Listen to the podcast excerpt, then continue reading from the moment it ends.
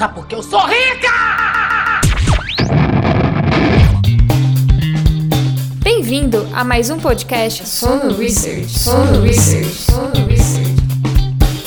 No bolso. No bolso. No bolso, no bolso e na bolsa. Bom dia, boa tarde, boa noite a você, meu querido ouvinte, minha consagradíssima ouvinte. Tá. Sono Research está começando no Bolsa e na Bolsa, este podcast maravilhoso, onde Lucas Goldstein está sempre com a analista Sono Research, Gabi Mosman. Olá, Gabi. Olá, Lucas. Olá, ouvintes. Sejam muito bem-vindos a mais um podcast Quarenteners. Um podcast na sua casa, na minha casa, seja a minha casa, a sua casa, meu querido ouvinte No Bolsa e na Bolsa. Também é o caso da Gabi, né? Exato. E sabe o que que tá mais pegando aí nessa nossa quarentena, nessa nossa pandemia mundial? É a nossa situação econômica, né, Lucas? A gente tá vendo tanta mudança na nossa economia. Oh, e agora quem poderá me defender? Eu! O Chapolin Colorado! Que muito dos novatos aí estão se questionando o que, que pode acontecer, o que, que pode impactar e estão meio perdidões. É o primeiro momento de incerteza de muitos investidores, mas você já passou por algum, Gabriela? Óbvio que já. No início a gente, a gente passa por vários, né? Porque esse mundo de investimentos, ele é muito novo para a maior parte da população brasileira. A gente não tem esses conhecimentos de forma muito receptiva e na, nas escolas, é, nas nossas famílias. Então, quando a gente começa, tudo é muito diferente e é muita informação, a gente fica bem perdido. Então, é normal a gente ficar perdido quando o assunto é economia e finanças, porque são tópicos que a gente não tem tanto contato, tá? A boa notícia é que eu tô aqui para ajudar vocês a terem aí um caminho a seguir nesse mundo perdidão aí de economia e finanças. Mas o que, que eu posso fazer para acompanhar o trabalho de Gabi Mosman nas redes sociais? Segue lá, arroba Gabriela Mosman no Instagram, no YouTube, no Twitter, que eu compartilho diversas informações por diversas outras formatos de mídia, né? Se você prefere ver um vídeo, vai no YouTube. Se você prefere ver uma foto, vai no Instagram. Se você só quer ouvir minha bela voz aveludada, fica aqui no podcast, no Bolsa na Bolsa. Ah, mas eu duvido que você não queira ver as madeixas loiras e os olhos azuis de Gabi Mosman Que demais! no Instagram dela, então vai lá, dá a presa e pode falar com ela que fui eu que indiquei, tá? Isso aí.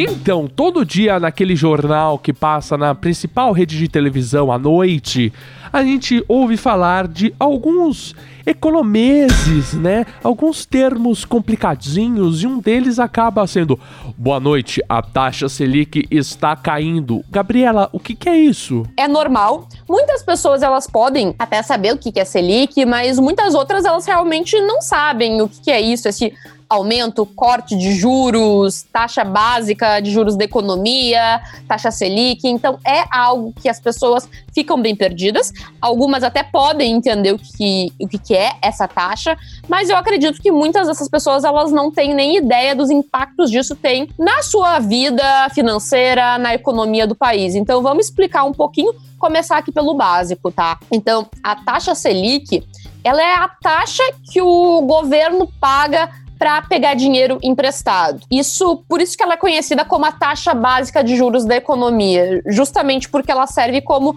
essa base de juros para toda a economia, tá? Então, para a gente entender, assim como nós, pessoas, podemos pegar dinheiro emprestado de um banco, o governo também pode pegar dinheiro emprestado. Então, essa é a taxa Selic, é a, de, a taxa definida para que o governo vai pagar de juros sobre esse dinheiro que ele pega emprestado. Ele vai pegar esse dinheiro emprestado através da emissão de títulos públicos. Se eu não me engano, a gente já falou sobre Tesouro Direto aqui no podcast, em episódios anteriores. Fica aqui o, o convite para você ouvir o No Bolsa e na Bolsa desde a primeira edição. A gente tem agora mais de 30 edições com convidados, sem convidados, sobre temas cabeludos, menos cabeludos. E você Exato. que está adentrando nesse mundo da economia e dos investimentos pode se sentir em casa, né, Gabi? Exato. Para o pessoal que quiser saber mais sobre esses títulos públicos do governo, os tipos de títulos públicos, vai lá no episódio anterior.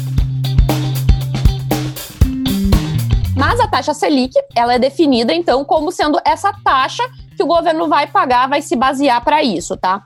É, só que a gente tem que entender que essa taxa definida é uma taxa definida meta, é a Selic meta. E ela é definida pelo Comitê de Política Monetária, o Copom, tá? Então você pode pegar Copom é as siglas de Comitê de Política Monetária. Então esse é um comitê que ele se reúne de é, 45 em 45 dias. Eles têm o, o, o encontro deles é formado por dois dias. Então no primeiro encontro, todas essas pessoas vão debater sobre os principais indicadores da economia, inflação, desemprego. E no segundo dia eles vão definir aí uma nova taxa básica para economia, tá? Então, essa vai ser a taxa meta. A taxa Selic meta é que o governo realmente vai pagar, vai utilizar. Essas outras outras taxas, a taxa Selic Over, a taxa CDI, são a que os bancos vão se emprestar dinheiro. Então, como é que fica a taxa de juros do meu empréstimo? Não tem nada a ver com isso? Eu tô preocupado. Calma, calma, que tu já tá pulando os, os passos aí, Lucas.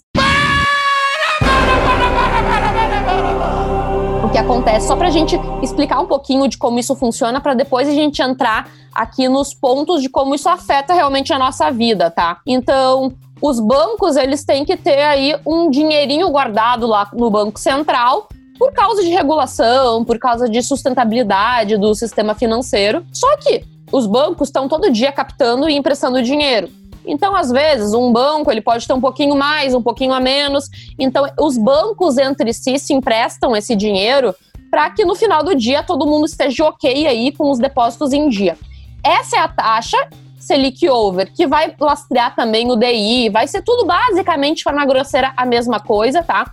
Mas como é uma é o empréstimo de banco entre banco, como é algo muito seguro, eles vão ter essa taxa muito próxima da taxa Selic realmente, mas não vai ser a taxa Selic, porque a taxa Selic meta é a do governo, tá? Então são formas de dizer basicamente a mesma coisa, só que em outros nomes. Por isso que a gente fala em CDI, taxa DI, e muitas vezes não fala em taxa Selic. Quando de forma grosseira, a gente pode dizer que é a mesma coisa, tá? Só para a gente poder aí se orientar nos, nas palavreados, nas siglas para todo mundo entender, ok? Então a gente está entendendo aqui que o Copom ele vai definir a taxa Selic através dessa reunião aí com vários membros do Comitê de Política Monetária. E lembrando que a definição da taxa Selic ela é um mecanismo de política monetária, porque ela realmente é utilizada para conseguir controlar diversos outros indicadores da nossa economia, como eu citei antes, inflação, próprio desemprego, atividade econômica, contas públicas. Então, tem diversas coisas que eles precisam entender para ver se eles podem aumentar ou diminuir essa taxa de juros. E os juros acabam influenciando em cada uma dessas coisas também, né? Exato, exato. Agora, a gente entra um pouquinho depois nessa parte econômica, mas vamos aqui falar o que, que as pessoas querem saber, o que, que tu também quer e tá meio que tu quer saber, Porque né? Eu, quero, tá eu, quero, eu quero saber se eu vou poder pegar dinheiro emprestado nessa quarentena. Eu tô sem emprego, gente. Tá, então pra gente entender o que que acontece, né? É que é tudo, a economia ela é toda interligada. É muito difícil a gente falar especificamente de um ponto sem falar dos outros. Mas o que acontece? Todos os empréstimos na economia, eles vão estar tá sendo, claro, baseados pela taxa básica de juros. Se a taxa básica de juros, que é a Selic, tiver 15%, os empréstimos como um todo vão estar mais caros. Mas se ela está a 3%, como está hoje, os empréstimos como um todo vão estar tá mais barato. O que um banco faz, tá? O banco X. Você vai lá e quer dinheiro emprestado desse banco X. Vai ter a parte que vai estar tá sendo impactada pela taxa básica de juros. O seu empréstimo, se a taxa básica de juros está mais barata, ele vai ser mais barato. Mas claro que existe um outro fator aí que é o seu perfil de risco. Então, vamos supor, se vai lá a Gabriela, que é uma grande investidora, já tem bastante dinheiro, tem bastante estrutura, o banco vai olhar para mim e dizer: hum, não tem tanto risco em emprestar dinheiro para essa pessoa. Então, eles não vão cobrar uma taxa de juros tão alta para mim como se fosse para o Lucas, que acabou de dizer que está desempregado, não tem dinheiro, não tem nada. Ele é uma pessoa que tem um risco maior. Então, o banco vai ter, vai querer cobrar um juros maior do Lucas, porque o banco vê que o Lucas corre corre um risco aí maior do Lucas não pagar esse crédito, essa dívida que ele está pegando no banco. Então ele vai colocar aí um, o que a gente chama de spread, né? Um pouquinho maior porque risco retorno, né, gente? O banco vê mais risco no Lucas, então para ele emprestar esse dinheiro para o Lucas, ele vai querer realmente colocar uma taxa um pouco maior. Por isso claro, que a taxa básica da economia é, é, tem, acaba tendo esse nome, a taxa Selic, porque o governo ele tem, digamos assim, o, ele oferece o menor risco possível por isso Exato, que, porque assim. Por isso que é a menor taxa que existe. Claro, porque assim, se o governo tiver emitindo títulos públicos a 15%, o banco ele não vai cobrar uma taxa de 10% de você porque o, o banco ele vai querer cobrar uma taxa de 20, porque na outra contrapartida ele pode investir esse dinheiro a 15%, então ele não vai querer te emprestar a 10%. Já se o governo federal está emitindo agora títulos de 3% ao ano, para o banco agora se torna negócio emprestar dinheiro a 10% ao ano. Então você entende que tem esse fator. Com a taxa de juros mais baixa, fica mais barato para o banco, sim, emprestar dinheiro. Claro que aqui eu simplifiquei muito, né? Eu estou dando o um exemplo meu e do Lucas. Existem diversos tipos de linhas de crédito e cada uma dessas vai ter taxas diferentes. Existem sim linhas de crédito que são subsidiadas muitas das quais, como no próprio BNDES, que por muito tempo teve créditos mais baratos que a própria taxa de juros, mas daí por isso que são subsidiados. É, se você for, por exemplo, tentar um crédito imobiliário, ele vai ser normalmente mais barato do que um crédito simplesmente porque você quer comprar um carro, alguma coisa, quando você vai direto ali na boca do caixa, ou até aqueles créditos pré-aprovados que tem na sua conta. Então, existem diversos tipos de crédito e eles vão ter taxas diferentes, mas de forma geral eles são impactados e quando a taxa de juros básica, a Selic, cai, eles também vão ficar mais baratos. Só que agora, isso tem um outro impacto, né? O que acontece? A gente tem um impacto da inflação aqui. Senta que lá vem a história. Para a gente poder entender, a gente tem aqui no Brasil um histórico muito assim, um histórico um pouco doloroso de inflação. A gente passou aí por períodos de inflação muito alta, talvez as pessoas jovens, como nós, né, Lucas, não vivemos esse período. Eu só me, eu só me recordo um pouco mais, assim, dos meus pais contando. Dos livros de história também. E dos VTs na televisão. Exato, não. Eu estudei bastante isso na minha faculdade de economia também. Mas vale lembrar que. E esse não é um histórico tão longo, tão longo, porque ali em 2015 a gente estava já com inflação voltando à casa dos dois dígitos, tá? Então isso é algo um pouco assustador. Para a gente entender o que acontece para aumentar a inflação.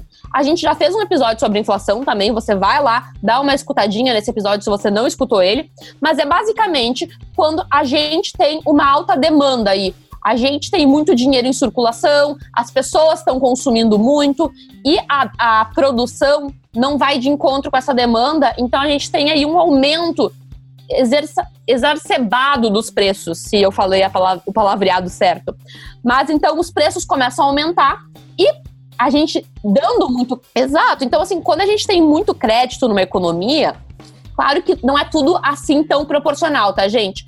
Mas se a gente tem um crédito muito alto na economia, a gente está emprestando muito dinheiro, ou a gente está. O Banco Central pode estar imprimindo muito dinheiro também, existem diversos motivos da inflação existir. A gente pode estar tá estimulando. Então, quando você tem uma taxa básica de juros muito baixa e ela sendo controlada, não estando controlada muito adequadamente, isso pode provocar um aumento da inflação. Então, normalmente você pode ver é, o próprio Copom ele pode utilizar a taxa básica de juros como uma ferramenta para controlar a inflação. E isso foi muito utilizado no Brasil. Então a gente estava aí, teve um período em 2013 que o governo federal estava aí estimulando para a taxa Selic baixar, só que acabamos tendo a inflação aumentada e tivemos que aumentar a taxa básica de juros.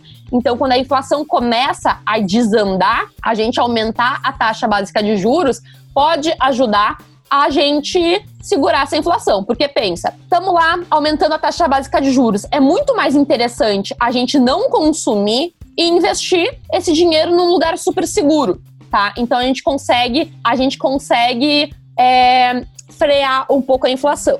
Claro que a gente tem que ver, como eu comentei, a economia não dá pra gente separar as coisas de forma tão simplória, né? Porque o que acontece? A gente hoje está vivendo um cenário muito atípico na nossa economia. Porque por causa de toda essa pandemia, o nosso consumo, a demanda, tudo, até a própria produção, tá tudo caindo. Então a inflação tá caindo, porque as pessoas não estão gastando dinheiro. Então a inflação tá caindo muito. E a nossa preocupação agora não é a inflação, mas é botar estímulos na economia. Então, por isso que a gente está, a gente, digo, né? O governo federal, o Copom, está abaixando a taxa Selic, está podendo baixar essa taxa Selic, como antigamente, em 2013, tentaram baixar, mas a nossa situação econômica não permitia isso e foi de uma forma... Ou seja, tinha Selic... muito consumo, né? As pessoas estavam é, consumindo a taxa Selic muito. foi baixada de forma, de forma forçada. A gente não tinha uma estabilidade econômica para isso, por isso que a inflação acabou, começou a crescer muito e a gente teve que retornar a taxa Selic para 14% ao ano. Então a taxa Selic acabou baixando no meio da pandemia porque as pessoas deixaram de consumir. Então, se essa taxa baixasse com o consumo em alta, a inflação subiria também, é isso? Isso. E a coisa poderia sair do controle. É, então assim, não são só esses fatores específicos, né? O que acontece? A gente tá assim nessa pandemia, mas a gente já estava sinalizando com algumas reformas na economia, a inflação já estava diminuindo há algum tempo, já estava se mantendo é, controlada, a taxa Selic estava sendo baixada aos poucos, então não foi alguma coisa simplesmente, ah, da noite para o dia vamos baixar aqui. Não, ela já estava sendo testada, a inflação já estava controlada há um tempo, então a gente consegue sim, hoje, baixar essa taxa Selic de uma forma muito mais saudável. Claro que a situação econômica de hoje também traz isso. O que acontece? Estamos baixando a Selic, só para o pessoal entender quais são as visões que o, o Comitê de Política Monetária, o, o, o, governo federal, eles estão visando com essa, essa queda da taxa Selic. É uma forma de a gente estimular o consumo e o crédito. Gabi, mas está todo mundo em quarentena. Como é que isso vai acontecer? Não é tão momentâneo agora mas é algo para a gente tentar já criar as raízes para uma retomada econômica. Então, a ideia dessa política econômica é a gente tentar já ir formando as bases de um crédito barato, de alguns estímulos, para que quando a gente começar a sair desse isolamento, a gente conseguir retomar a economia de uma forma um pouco mais rápida. Então, é isso que estamos vendo. A gente está com a inflação aí, a previsão vai ser que ela esteja em 1,5%, menos de 2% ao ano. Isso é uma inflação muito baixa, gente. A meta da taxa da nossa inflação é 4,5%. Então a gente está aí realmente não precisando se preocupar tanto com a inflação nesse momento. E eu sinceramente acho que não vai vir, por mais assim que muitas pessoas comentem, ah, mas o governo está dando estímulos, é, distribuindo dinheiro, mas não vai ser esse o problema, tá? Eu vejo que agora, pelo menos nos próximos anos, a gente não vai ter que se preocupar muito com a inflação, porque as pessoas vão estar tá mais receosas em gastar o dinheiro. Sabe o que é melhor do que ler qualquer livro de investimentos? Ler um que te indica as melhores leituras. 10 livros que todo investidor deveria ler. A seleção da Suno para você se tornar um investidor melhor. Link na descrição deste podcast. Eu vou fazer uma pergunta capciosa, vou botar a Gabi na fogueira. Eita! Acabei de ver um post de uma colega minha no meu Facebook por um acaso mulher, é um print com um comentário de Facebook escrito em inglês que economia é astrologia para homens. O que, que você acha sobre isso? É engraçado, mas o que acontece, né, gente? Só assim, fazendo um disclaimer aqui, eu sei que agora eu tava falando muito economês, a ideia não é falar tão economês assim no podcast, gente, então se vocês hum, acharam muito complicado, entrem em contato com a gente nas redes sociais, mandem comentários pra gente, porque a gente quer deixar o conteúdo da forma mais palpável possível, mas eu sei que às vezes a gente acaba entrando um pouquinho nesses conceitos e eu tento fugir disso, tá? Mas tudo no fim das contas vai de encontro à oferta e demanda. Né? Sim, a, a sim. inflação acaba acontecendo por causa da oferta e demanda. O- a relação entre os juros, eles influenciam no consumo porque liberam o crédito, tornam ele mais barato, aumenta o consumo, que gera inflação. Tudo acaba sendo, de certa forma, uma rela relações de causa e efeito, né? Eu acho que Exato, diferentemente de exato. astrologia, né? É, então, vamos, vamos entrar um pouquinho nessa, nessa questão. Não quero brigar com as mulheres que gostam de astrologia, mas astrologia não é uma ciência. E não, não- se alguém tiver algum estudo científico me provando isso, é, me manda, por favor. Mas aqui não é falando bem ou falando mal, tá? Mas economia é uma ciência. É, vale lembrar que economia é uma ciência social. Então temos sim muitas coisas que são complexas, são coisas que mudam, são mutáveis. A economia, ela é mutável, ela não funciona da mesma forma para todos os períodos no tempo, como da mesma forma para todas as sociedades. Ela muda. Então, são muitas dessas questões que, por exemplo, ah, como a taxa básica de juros, a taxa Selic influencia na economia? Não, é, não existe uma resposta básica. Eu posso aqui trazer algumas especificações, como eu tô falando, o impacto da inflação, como é que elas se relacionam, o impacto com o câmbio, o impacto com seus investimentos, mas são coisas que vão depender muito de nós como sociedade também, do momento que a gente está hoje. Porque, como eu falei, hoje a gente pode baixar a taxa Selic e não ter problema na inflação. Como há alguns anos atrás a gente não podia fazer. Isso por todo esse contexto social que a gente está vivendo. E tem que lembrar que nós, indivíduos, aqui, eu, Gabriela, o Lucas, o João da padaria, o Zezinho, todo mundo, somos pessoas que temos incentivos, que agimos por ideias, por coisas que nos motivam. Então, temos algumas outras questões sociais que nos levam a fazer determinadas ações ou não, tá? Então, vale lembrar que isso é muito importante na economia, que não é só uma simples conta matemática. A gente tem que levar em conta expectativas, realidade, diversos desses fatores, para a gente começar a traçar um cenário. Por isso que a gente não consegue dar, muitas vezes, na economia, uma resposta definitiva. Tipo, o câmbio vai ser R$ 5,43 no final do ano. E por isso que eu acho que muita gente vai querer assimilar com astrologia por causa desse achismo. Porque, gente, é muito difícil a gente falar o que, que vai ser o câmbio na vírgula. A gente pode ter modelos econométricos, matemáticos para isso, só que é muito difícil porque existem diversos fatores aí. Quem é que vai imaginar o que o Trump pode twittar amanhã e isso vai impactar diretamente no câmbio? Então, são coisas que a gente não consegue botar muito, porque algumas pessoas podem impactar isso diretamente, a gente não tem como prever isso, tá? Por isso, só dar esse disclaimer, porque eu sei que muita gente fala que economista é achismo, não fala nada com nada, tudo depende, mas são algumas coisas que a gente tem que trazer é, para a mesa, para o debate, e são coisas que a gente pode ou não inferir por causa de alguns dados. Outras coisas a gente realmente não pode saber, né? Eu gosto do exemplo agora que teve essa. Tá tendo aí a guerra do petróleo. Como é que a gente ia pensar que os príncipes árabes iam brigar com o presidente russo? Gente, tem coisas que a gente não tem como saber. A gente pode simplesmente aqui trazer algumas informações e tentar aí trazer algumas hipóteses do que, que pode acontecer ou não.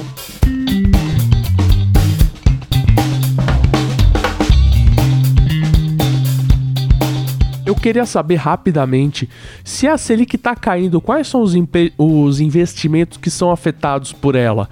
Quais são as opções de investimento? A gente já falou de uma agora há pouco, que é o Tesouro Direto, mas eu queria saber se, se tem alguma coisa a ver com o meu tutuzinho, essa tal de queda da taxa Selic. Rapidamente, rapidamente não vai ser porque eu quero dar uma resposta completa aqui, só para as pessoas que ficam um pouco apavoradas. Ai, meu Deus, taxa Selic caiu 3%. Agora, Primeiramente, se as pessoas estão apavoradas, você tem que. A gente tem que primeiro colocar. pedir pro ouvinte colocar um copo d'água em cima da televisão, e estender as mãos, que a Gabi agora vai pegar na sua mão e vai te levar por esse caminho da Selic baixa. existem investimentos e investimentos, tá? Existem é, opções para dentro do que, que você precisa como investidor.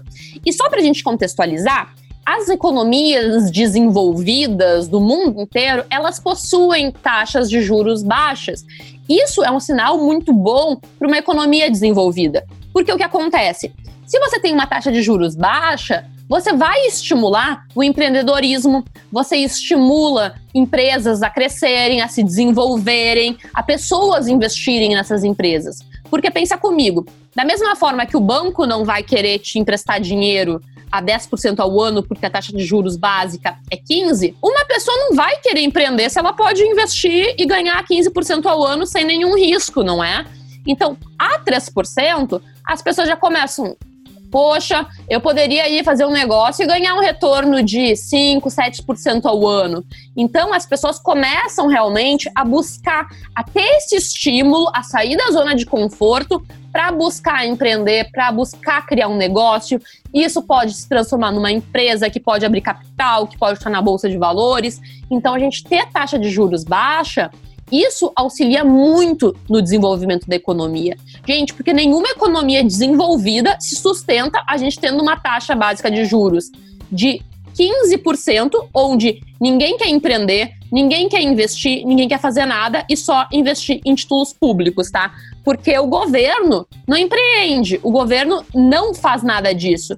O governo simplesmente, pelo menos deveria ser o papel dele, garantir algumas funções básicas, como saúde, é, educação, segurança, tá? Então, só para a gente entender, a gente tendo essa redução da taxa Selic, investimentos de renda fixa vão estar, tá, sim, menos atrativos. Só que vale lembrar que a nossa inflação também está mais baixa. O que acontecia antes é que a gente tinha uma inflação muito alta, só que as pessoas não pegavam isso, não entendiam. Ah, muito bom ter uma Selic a 14% ao ano, só que a inflação era 10, 11. Então, o investimento não era tão bom. Agora, a renda fixa está começando a se mostrar útil por que ela é. Para sua reserva de emergência, para sua reserva de oportunidade. Isso está falando da renda fixa, Tesouro Selic, é, CDBs de banco que pagam 100% do, da Selic, do DI, tá? Então, esses investimentos são para sua reserva de emergência. E eles vão continuar sendo os investimentos para sua reserva de emergência com Selic a 10%, com Selic a 1%, tá? Então não é porque a Selic caiu que você tem que botar sua reserva de emergência em fundo imobiliário ou em ação, porque isso me perguntam. Não faça isso. Reserva de emergência é segurança. Quer saber mais sobre reserva de emergência? Vai lá no nosso, no nosso episódio de reserva de emergência. A taxa de juros baixa isso incentiva também a gente desenvolver o mercado de crédito privado aqui no país.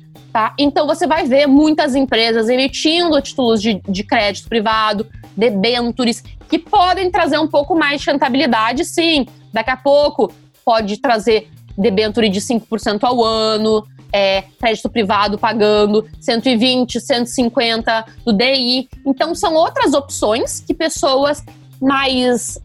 É, pessoas mais avessas ao risco, mais conservadoras, podem começar a buscar informações para começar a investir, tá? Já para uma visão um pouco mais de longo prazo e pessoas que gostam aí, são mais arrojadas, ações, fundos imobiliários, fundos de investimento de ações, multimercado, são excelentes opções. Porque com uma taxa de juros mais baixa, são esses os investimentos que a gente tem que olhar para buscar realmente um pouco mais de retorno. E vale lembrar que no Brasil, mesmo tendo diversas crises, mesmo tendo cenários aí terríveis, a bolsa brasileira em média, ela conseguiu aí uma rentabilidade de 7, 8% real em dólar, tá? Então você tem realmente um ganho real aí histórico na bolsa brasileira que nos Estados Unidos também tem. Então, se você realmente quer que seu patrimônio cresça, quer que seu patrimônio acumule, quer aí ter um retorno a longo prazo, gente, porque isso é longo prazo. Curto prazo, a gente tem crises onde a bolsa vai performar pior, como é exemplo desse ano. Mas no longo prazo, na média, ações vão sim desempenhar melhor, fundos imobiliários, fundos de ações, fundo multimercado. São esses investimentos que você vai poder realmente ter um ganho de patrimônio Você vai poder rentabilizar realmente os seus investimentos. Então por que eu não posso colocar minha reserva de emergência num lugar desse? Porque pode acontecer de eu pegar um momento de alta, não posso? Pode, mas também pode acontecer um momento de queda. E a sua reserva de emergência, vamos ser sinceros, ela tem que ser uma parcela pequena do seu patrimônio como um todo. É um grande erro, porque eu vejo muita gente iniciante, porque quase todo o seu patrimônio a ser investido é a reserva de emergência. Por isso que se apegam tanto a rentabilizar ela. Reserva de emergência é para você garantir a sua segurança. Não fazer você morrer de ansiedade de você não ter dinheiro pro dia seguinte, é isso? É, porque assim, no momento que tranquilo. você. É, porque assim, o momento que você vai precisar da sua reserva de emergência é o momento que a bolsa vai estar indo mal. Como é o de agora, entendeu? Então, muita gente botando dinheiro, muito mais dinheiro em ações que não tinha condições é, ali em dezembro, janeiro desse ano. Tava muitas pessoas se expondo mais do que podiam. Agora quebraram a cara porque elas precisavam de dinheiro e não tinham reserva de emergência, tiveram que vender ações na baixa. Então, é, é bem isso, pessoal. O momento que você vai precisar da sua reserva- de emergência é o momento que o mercado vai estar em baixa. Então, não dê chance a esse risco. Você tem que ter aí a sua segurança, esse seu investimentozinho, que você vai só proteger ele da inflação, botar ele num tesouro Selic, num fundo DI, num investimento bem segurozinho, para garantir. E daí você pode investir para outros objetivos. Se você quer guardar um dinheiro pro longo prazo, para realmente ter essa valorização de patrimônio, tá? Aí mirando pelo menos uns 10 anos, vai para renda variável realmente. Se você tá querendo guardar um dinheiro para algum objetivo específico, comprar uma casa, um carro aí num prazo de 5 anos, dá para fazer uma mescla de renda variável com renda fixa. Daqui a pouco renda, renda fixa, como eu falei, de crédito privado, debentures, que isso se desenvolve numa economia mais desenvolvida como a nossa, porque de novo, taxa de Selic baixa, muitas empresas começam a surgir, se desenvolver, crédito vai precisar ser desenvolvido, então a gente vai ter opção para todo mundo aí. É uma coisa muito positiva para a economia como um todo, ter uma taxa de juros baixa. Só que, claro, eu sei que muita gente fica com essa insegurança porque estava acostumado com taxa de juros bem alta e era fácil investir porque dava retorno, só que as pessoas não se apegavam ao retorno real, desconsiderando a inflação, desconsiderando o crescimento como todo da economia do, do- do Brasil, porque a gente ficou nesse vai e vem de taxas exorbitantemente altas. A nossa economia nos últimos 10 anos não cresceu basicamente nada. Então isso não é positivo para a economia como um todo. A gente tem que pensar um pouquinho além do que esse número que está sendo mostrado na, na nossa cara, sabe? Então, é isso que eu quero trazer para as pessoas. A gente tem que sair um pouquinho desse, nossa, mas agora taxa Selic. Gente, quanto mais baixa ela tiver, melhor. Eu queria saber da Gabi. é, A Gabi assina a carteira de fundos de investimento da Suno. Quando eu tô saindo da renda fixa e eu quero entrar num fundo, quais são as maiores preocupações que você acaba enfrentando, é, que você recebe do seu público, que as dúvidas que as pessoas têm? É, eu tenho que escolher o fundo A, o fundo B. é, como é que. Quais são as preocupações? É muito importante que as pessoas entendam primeiro os riscos existentes na renda variável, né? Essas oscilações de mercado, os riscos econômicos. Mas tem, rum- tem fundo que é renda fixa também, né? Mas só para entender, assim, se você tá numa renda fixa, ali um fundinho DI, algo que tá sempre mais constantezinho, existem outros fundos de renda fixa que podem estar atrelados à inflação, a crédito privado, que podem ter um pouco de volatilidade, sim. Mas é, é importante a pessoa entender bem qual que é o perfil de risco que ela tá, que ela tem, qual que é a capacidade realmente que ela tá disposta a se expor a oscilações do mercado. E ela precisa entender que quanto mais, mais é, disposição a essas oscilações ela tiver disposta a correr, mais chances ela vai ter de retorno, tá? Então é só pra gente, a gente alinhar essas expectativas. Eu sempre oriento as pessoas a ir mudando de forma, de forma mais devagar, assim. Busca um fundo multimercado, daqui a pouco, que às vezes ele mescla um pouquinho de renda fixa com renda variável, ele traz um pouquinho mais de volatilidade para a pessoa entendendo se ela tá de boa com isso, porque muitas pessoas não conseguem lidar com volatilidade. Então é uma forma de elas começarem a entender, começar a entender que essa volatilidade no médio, longo prazo é benéfica, tá? Então, aos poucos, vai migrando. Outra coisa que a gente sempre traz nos relatórios de fundos de investimento é indicar, apresentar as gestoras. Então, pessoal, se vocês estão cogitando um fundo de investimento, vão atrás da gestora, entendam as estratégias dela, que tipo de investimento ela faz, para vocês se sentirem mais confortáveis. Então, ter esse contato próximo com as gestoras é muito importante. Por isso que na assinatura Fundo de Investimento a gente traz também várias lives com gestores, vídeos com as gestoras, para tentar trazer esse contato um pouco mais próximo. Você acha bacana pular da renda fixa para renda variável direto sem passar pelos fundos? O fundo de investimento, ele não é um, um caminho nesse, nesse meio. Ele é uma forma diferente de você se expor a esses mercados. O que acontece? Muita gente não tem o tempo, não tem a disposição e não tem o interesse para montar sua carteira própria de ações, tá? Então tem pessoas que elas realmente só querem encontrar um bom gestor, garantir e terceirizar esse investimento. Não é para todo mundo que quer realmente estar tá ali comprando, vendendo suas ações, acompanhando, lendo análise de ação nem nada. Então, uma forma mais simples de as pessoas poderem investir em renda variável, terceirizar para um grande gestor, porque, para ser sincero, é, bons gestores vão dar retornos muito melhores do que a maioria dos investidores medianos que a gente tem no mercado.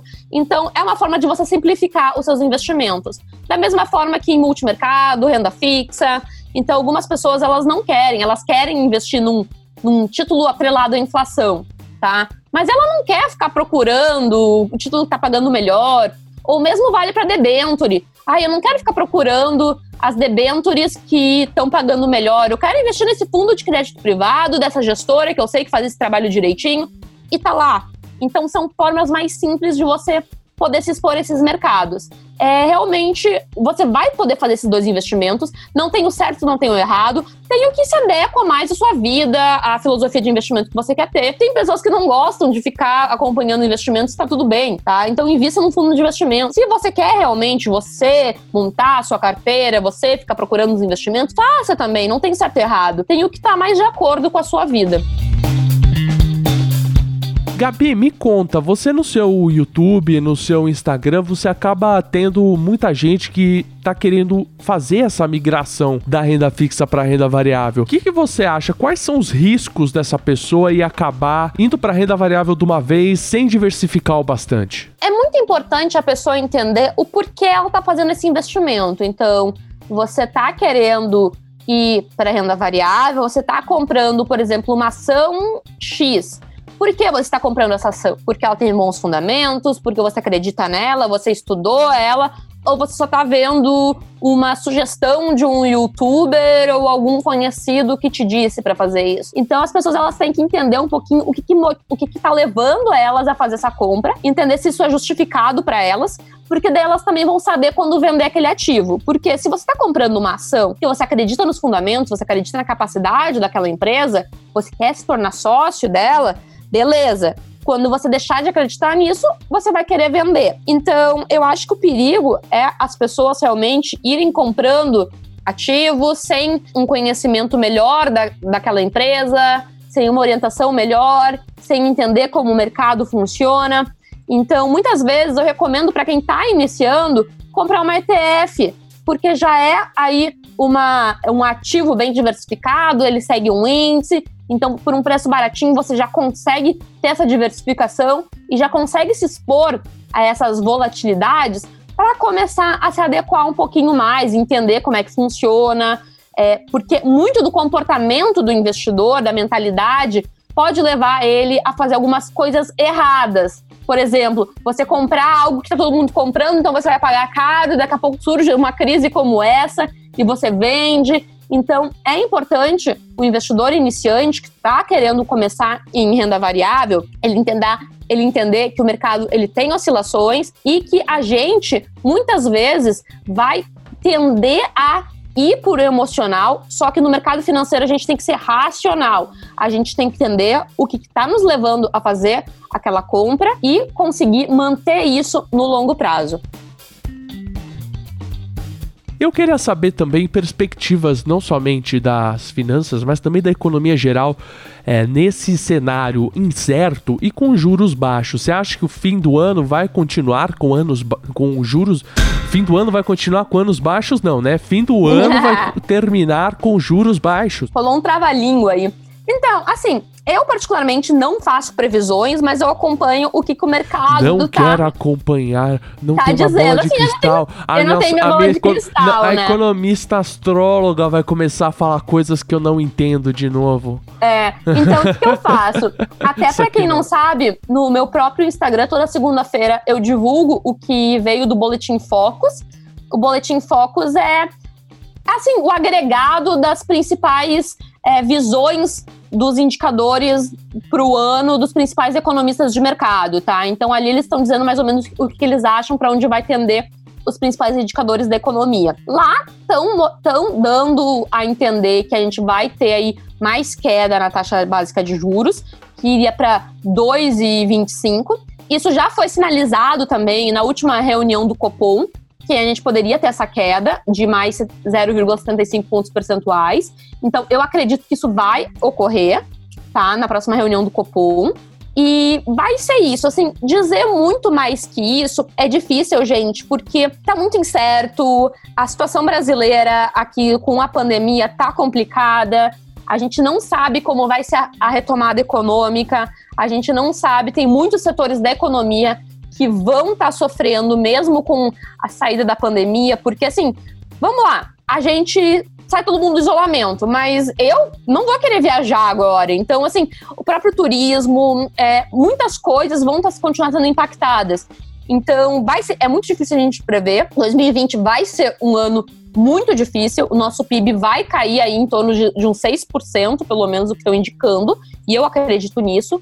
E ano que vem, eu acho que a gente não recupera tudo, tá? Vai demorar ainda pelo menos mais um, dois anos pra gente conseguir realmente ter uma recuperação para a gente ficar no zero a zero. A bolsa acaba antecipando a economia. Você acha que na hora que sair o resultado do PIB baixo, a bolsa não vai cair logo de cara porque ela já caiu antes pensando que isso iria acontecer? A gente está aí esperando a, as preliminares do, do IBGE para o dado do PIB do primeiro trimestre desse ano, mas já temos aí indícios que será baixo, então a bolsa já agiu nessa expectativa. Então, só se for muito mais baixo que ela vai agir negativamente, tá? É, mas assim, a bolsa brasileira, eu não sou tão otimista. Eu acho que a gente vai ficar andando de lado por um tempo. Até o final do ano, a gente não vai piorar. Eu acho que dá uma melhoradinha. Mas assim, para voltar aos patamares que a gente tava ali, de 120 mil pontos, isso vai demorar ainda, gente. Não adianta, né? É longo prazo. Na bolsa, você tem que ter o foco aí que daqui 10 anos a gente sim vai estar tá melhor do que hoje. Então é isso, sem, sem querer muito acelerar coisas que não estão sob nosso controle. Tem mais alguma palavra final que você gostaria de dar? Tem como você resumir em 30 segundos o conteúdo desse episódio? Onde eu invisto com juros baixos, Gabi? Você investe com juros baixos e com juros altos pro foco no longo prazo em renda variável. Renda fixa, tesouro Selic, isso é sua reserva de emergência, reserva de oportunidade e talvez aí para algum objetivo de curto prazo, gente. Isso não muda, é isso que funciona. Eu acho que é isso aí, Gabi. Você tem mais um recado para dar para as pessoas? Onde eu consigo te encontrar, por exemplo? Nas minhas redes sociais, arroba Gabriela Mosman. Mandem sugestões de podcast, tá? Nas minhas redes sociais. Até esse tema, já eu recebi muitas indicações de pessoas nas minhas redes sociais, mas a gente já tava programando fazer ele também. Manda lá no meu inbox no Instagram, eu respondo todo mundo. Me segue no YouTube, também no Twitter e mais onde a gente estiver por aí divulgando conhecimento. Vambora para a próxima semana com mais um episódio de No Bolso e na Bolsa. Comigo, Lucas Goldstein, mas eu, eu sou um coadjuvante perto da analista fundos e start da Suno Research, a Gabriela Mosman, do Rio Grande do Sul para o mundo. Tchau, tchau, gente. Muito obrigada. sunoresearch.com.br. Até terça-feira que vem.